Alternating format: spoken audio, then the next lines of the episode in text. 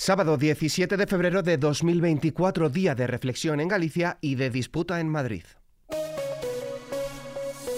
ISFM Noticias con Álvaro Serrano.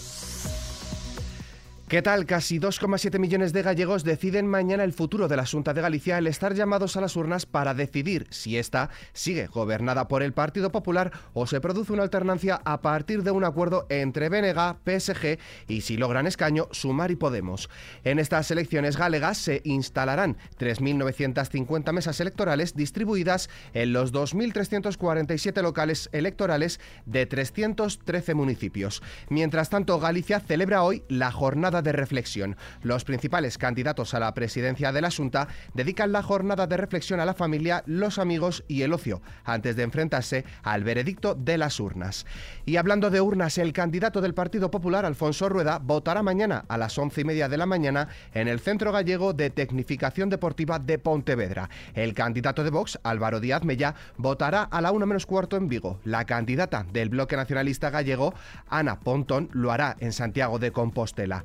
La candidata de Sumar, Marta Lois, emitirá su voto también en Santiago de Compostela y la candidata a Podemos, Isabel Faraldo, hará lo propio en A Coruña. Todos ellos se quedarán en respectivas ciudades para seguir de cerca la noche electoral y sus resultados. Cambiamos de tercio. La ministra de Sanidad, Mónica García, ha afirmado que son crueles y falsas las palabras de la presidenta de la Comunidad de Madrid, Isabel Díaz Ayuso, acerca de que fueran a morir igual las personas mayores en las residencias públicas de la región o en hospitales al comienzo de la pandemia de la COVID-19. Al recordar que en la Comunidad de Madrid murieron 7.291 personas mayores por unos protocolos de la vergüenza que llevaron a que los mayores murieran de forma indigna, la ministra y profesional de la medicina ha asegurado que no es lo mismo morir acompañado que abandonado y que no es lo mismo morir sin tratamiento que morir sedado. Y por su parte, la portavoz de Más Madrid en el ayuntamiento, Rita Maestre, ha afirmado que es el enésimo ejemplo de la crueldad, de la falta de empatía y humanidad y de la nula admisión de responsabilidad que Ayuso tiene sobre sus propios actos. Ante esto, Maestre ha destacado cómo los propios datos de la Comunidad de Madrid dicen que el 65% de los residentes en residencias de mayores que fueron hospitalizados sobrevivieron y por lo tanto dice, no, no se iban a morir igual. Y sin movernos de la capital, cuatro centenares de personas se han concentrado hoy frente al Ayuntamiento de Madrid contra la mascleta que tendrá lugar mañana domingo en la capital, con el convencimiento de que el ruido provocado por los 300 kilos de pólvora afectarán animales y personas sensibles. Mientras la portavoz del PSOE en el Ayuntamiento de Madrid, Reyes Maroto, asegura que los madrileños no queremos pagar la fiesta del Partido Popular y que su partido está por preservar nuestros espacios medioambientales. Pasamos ahora a hablar de economía. El precio medio de la electricidad bajará mañana domingo un 3,4% al situarse en los 47,4 euros el megavatio hora. Con ello, el precio de la electricidad suma ya 39 días por debajo de los 100.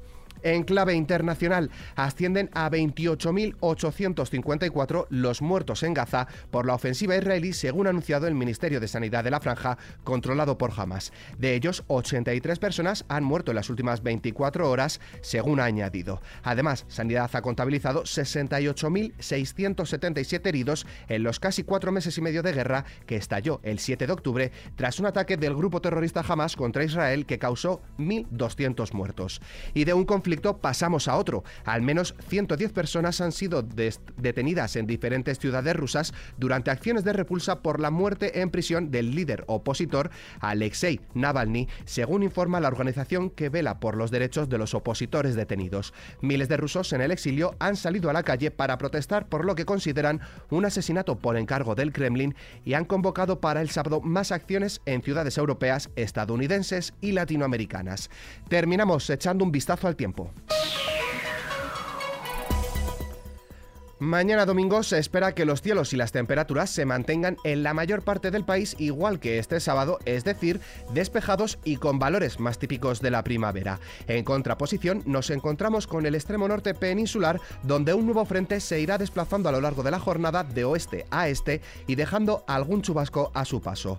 Con el parte meteorológico nos despedimos, pero la información continúa puntual en los boletines de FM y como siempre ampliada aquí en nuestro podcast FM Noticias. Susana León Garabatos en la realización, un saludo de Álvaro Serrano, que tengáis muy buen día.